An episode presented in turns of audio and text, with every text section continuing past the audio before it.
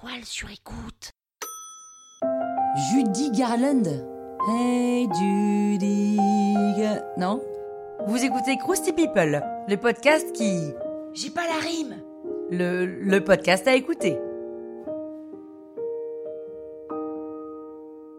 Oh, quand même, Judy Garland, ça devrait vous dire quelque chose. Frances Etelgoum naît le 10 juin 1922 à Grand Rapids, hein, dans le Minnesota. Ses parents possèdent le seul cinéma de la ville et la petite Frances fait des spectacles entre deux projections avec ses sœurs. En 1926, la famille déménage en Californie parce que, pour tout vous dire, le père de la petite Judy avait fait des avances au portier et il essayait de cacher son homosexualité. Bref, donc il déménage. La famille décide de créer un spectacle itinérant mettant en scène les trois sœurs, les Gum Sisters. On recommande vivement à Frances de changer son nom pour Garland. Un an plus tard, elle change donc son prénom en Judy, en référence à une chanson à succès. Judy, qui a commencé une carrière solo, prend alors un agent qui l'a fait signer chez la MGM. Niveau film, c'est la folie. À 17 ans, elle devient une grosse star grâce au film Le Magicien d'Oz. We up to see the wizard, the wonderful wizard of Oz.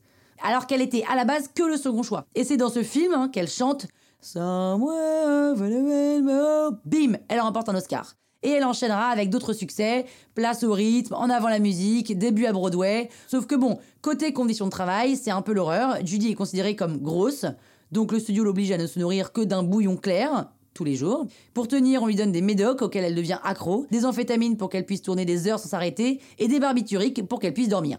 Sa santé commence vraiment à se dégrader, elle enchaîne les comédies musicales à succès, dont une en particulier, Le Chant du Missouri, où elle rencontre son futur mari, Vincente Minelli, le réalisateur avec qui elle aura sa fille Lisa Minelli. Eh oui Mais Judy est en très mauvaise santé, elle tombe souvent malade, elle a des sautes d'humeur, elle fait des dépressions nerveuses, alors qu'elle a à peine 28 ans, parce que oui, depuis tout à l'heure, on dirait qu'elle a tout le poids de la vie sur les épaules, hein, alors qu'en fait, elle est très jeune. Elle est accro à la drogue et à l'alcool. Et elle est tellement ingérable que la MGM la vire. Et cerise sur le gâteau, elle surprend son mari lit avec leur chauffeur. Un peu comme l'histoire de son père. Elle tombe en dépression, elle tente de suicider. Deux ans plus tard, elle se remet sur pied. Elle se marie avec Sidney Luft, un producteur de cinéma avec qui elle aura deux enfants. Lui, il relance sa carrière et la fait jouer dans des musicals. Ensuite, en 54, Judy joue dans le film Une étoile est née, l'ancêtre de Star is Born, hein, littéralement, c'est la même histoire.